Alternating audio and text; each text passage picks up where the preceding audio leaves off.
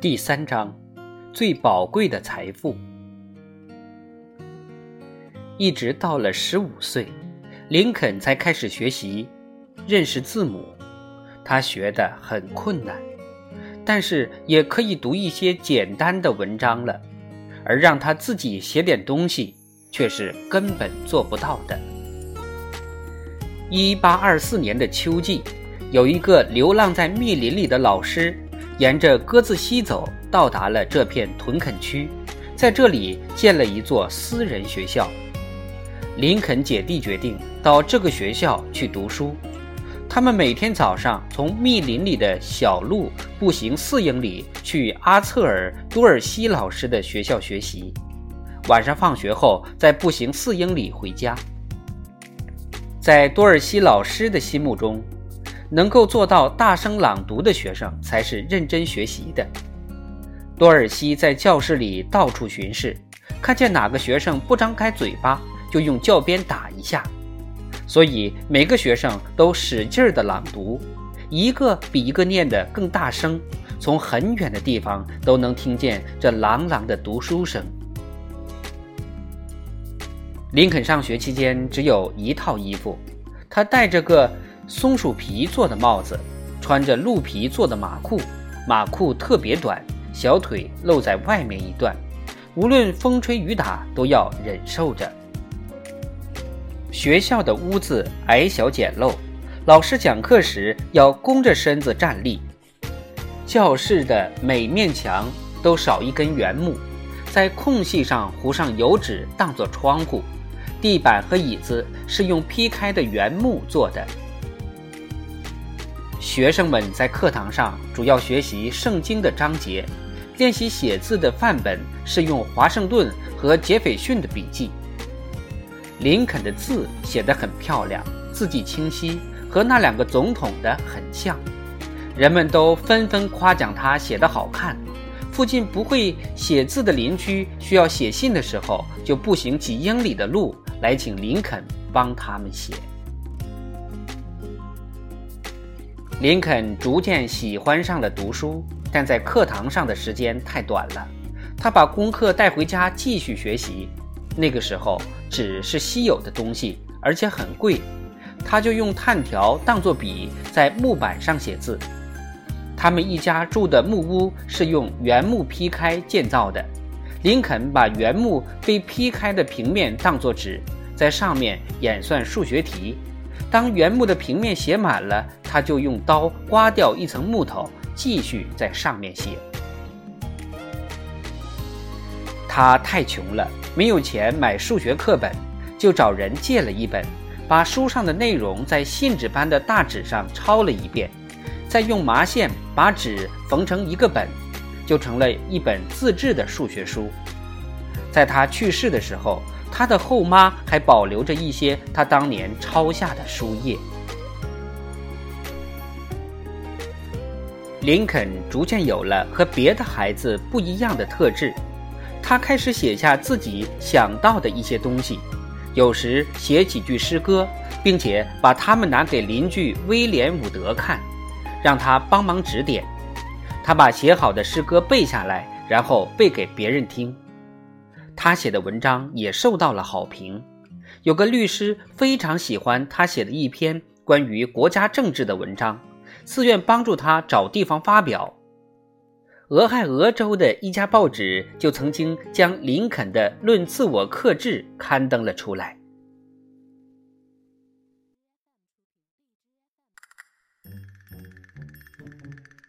然而，这些都是很久以后的事情了。林肯读书期间写的第一篇作文，灵感来自看到朋友们把残忍当作娱乐。那个时候，林肯喜欢和朋友们抓乌龟玩，每抓到一只乌龟，大家就把煤炭烧着，然后放到乌龟壳上，他们从中获得极大的乐趣。而林肯不喜欢这样，他请求大家停止这样残忍的行径。并且用光着的脚踏掉乌龟壳上烧着的煤炭。他的第一篇作文就是呼吁人们不要伤害动物，由此可以看出他是多么的善良、富有怜悯心。那之后的五年，林肯开始到另外一所学校学习，但是上课的日期并不连续。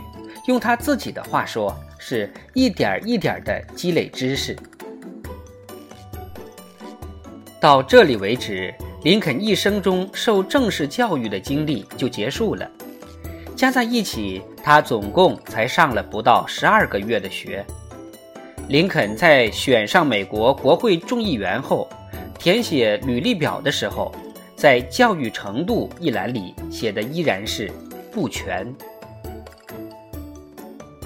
林肯在被提名为总统候选人后，曾说过这样的话：“我现在虽然已经不是个年轻人了，但是懂得的知识还是太少。我小时候只会读读书、写写字、算算数，仅此而已。从那以后，我再也没有受过正式教育。我上学的时间太短了，现在能取得些成绩。”都是因为我在那之后意识到知识的重要，然后靠不断自学才积累起来的。曾经教过林肯的那些老师，都是些没有什么知识的人，他们到处流浪，相信巫术，不肯承认地球是圆的。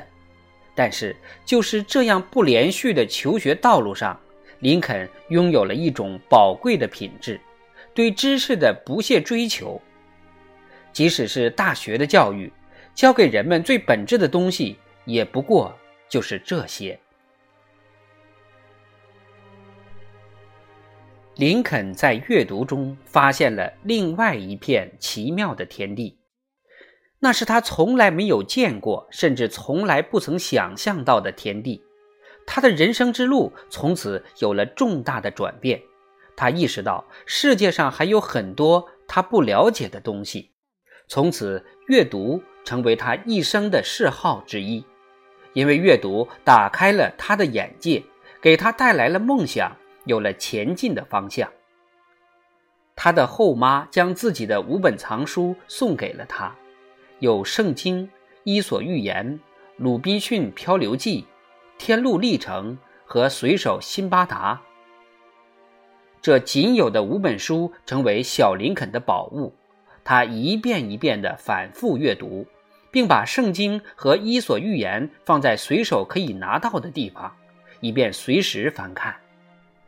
以至于后来，他写作的风格和说话的语气，或是他对事物的看法和观点，都深深受到了这两本书的影响。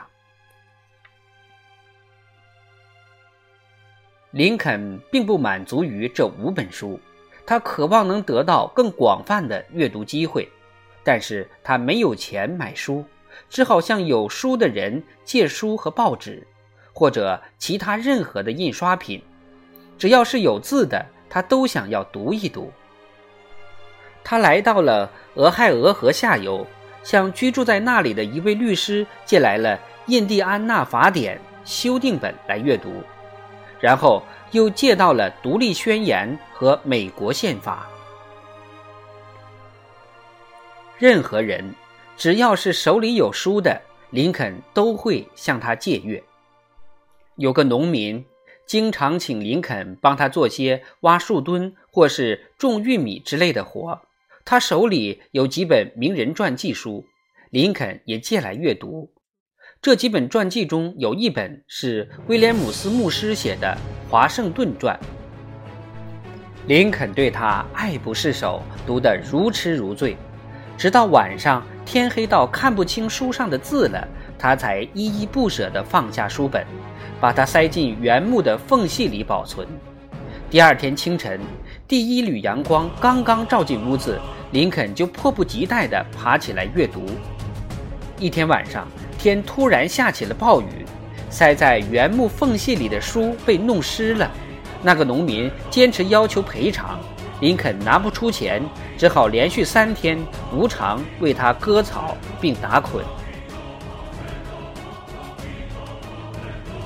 林肯借阅的所有书本中，对他帮助最大的便是斯科特教材。在这本书里。林肯认识了古罗马的雄辩家西塞罗，读到了莎士比亚著名戏剧中的经典台词。他从这本书中学会了在公共场所演讲的方法。他在树下踱来踱去，手里捧着斯科特教材，口中朗读《哈姆雷特》对灵人的叮嘱。反复背诵安东尼在凯撒遗体前演说时的话：“我的朋友们，罗马同胞们，乡亲们，请记住我的话。我到这里来不是为了赞美凯撒，而是要埋葬他。”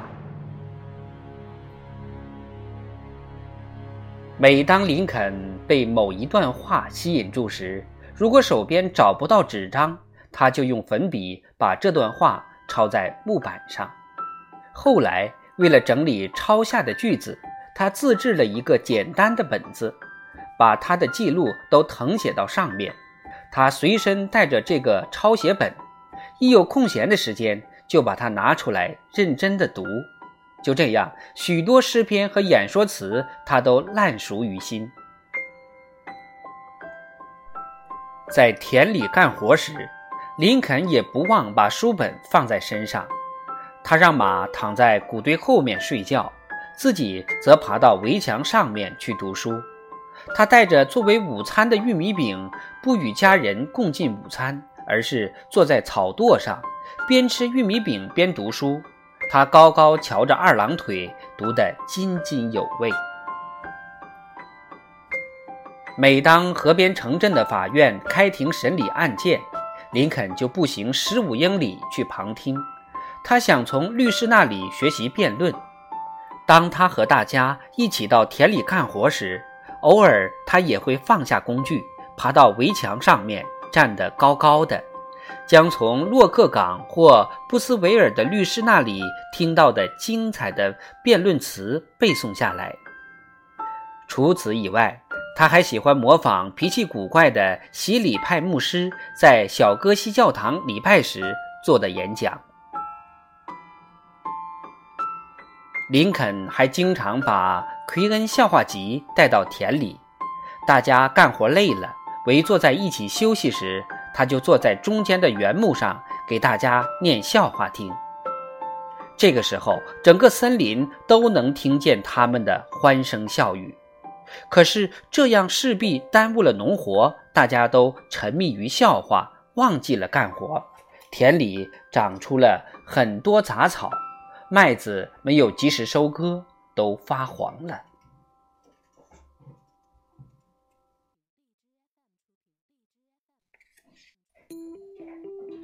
林肯的雇主经常责骂林肯太懒惰，说他是个不可救药的家伙。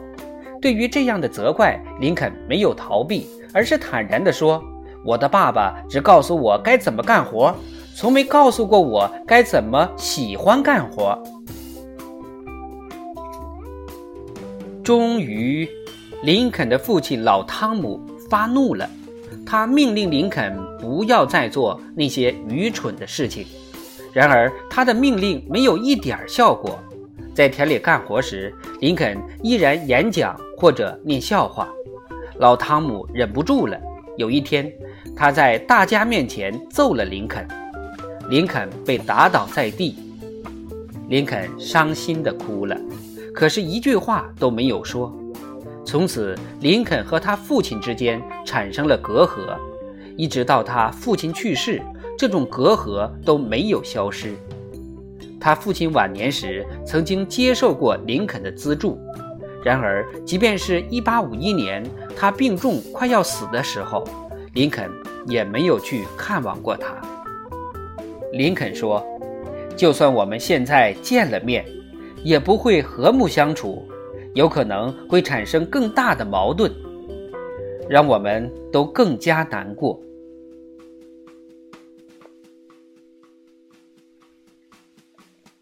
一八三零年的冬季，牛乳症再次袭来，印第安纳州的鹿角山谷里又一次弥漫着死亡的气息。老汤姆整日担惊受怕，打算再次搬家。他把自己的猪和谷子安置妥当，以八十美元的价格卖掉了满是树木的田地。他自制了他拥有的第一辆笨重的篷车，把家具全部搬进篷车里，家人也全都坐进去。林肯用皮鞭赶着公牛，拉着满载着一家的篷车，朝伊利诺伊州一座山谷驶去。那里被当地的印第安人称为“山加盟”，意思是盛产粮食之地。车子缓缓前行，发出吱呀吱呀的声音，翻过印第安纳州的山丘，穿过茂密的森林，经过了伊利诺伊州大草原荒凉的无人区。那是在夏季，烈日灼烧着大地，荒原上高达六英尺的野草因缺少水分而枯萎。在这样的环境下，他们走了足有两个星期。当他们到达文生尼斯时，林肯生平第一次见到了印刷厂。那个时候他已经二十一岁了。到了迪卡特，林肯一家在法院的广场上搭了个营帐，临时住下。二十六年后，林肯再次来到当年他们停放篷车的地方，他不无感慨地说。那个时候，我真的不敢想象自己在将来会有资格当个律师。在《林肯传》中，何恩敦写了这样的话：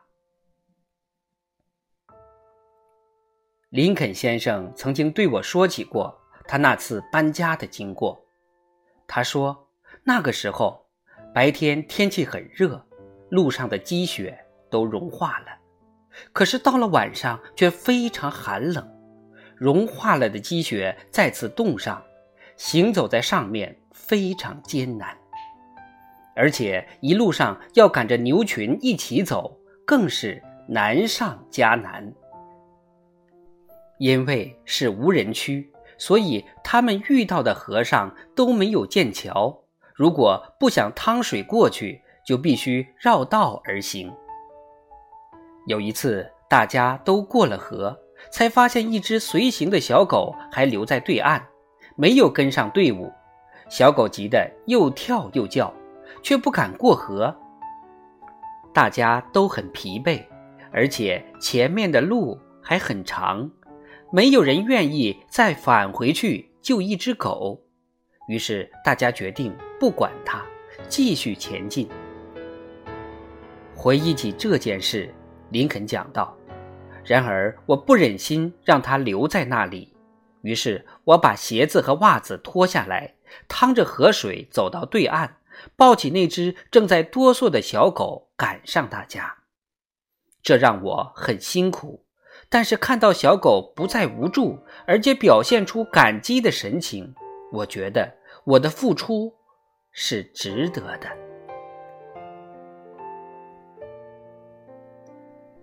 当林肯一家在荒原上艰难前行时，美国国会正在就州政府退出联邦政府的权利问题进行着激烈的辩论。在辩论中，参议员丹尼尔·威伯斯特从座位上站起身，发表了一篇演说。他的声音低沉，但是富有穿透力，每个人都听得清清楚楚。后来，这篇名叫……威伯斯特答海涅书的演说被林肯称为美国堂皇演说之最，并把它当作演说的范本。这篇演说的结束语被林肯当作了自己政治上的座右铭：“自由与团结永远是一体，不可分割。”当时谁都不会想到，一直到三十多年后。美国的分裂问题才得以解决，而且解决这个问题的不是威伯斯特、克雷、卡豪恩这些当年的大人物，而是一个正赶着牛车在荒原里前行的穷小子。这时，他头上戴着树梨皮做的帽子，腿上穿着鹿皮做的裤子，坐在赶车人的位子，扯开嗓子大声唱着歌：“万岁，哥伦比亚，欢笑的天堂！如果你不喝个痛快，那可真是我的罪过。”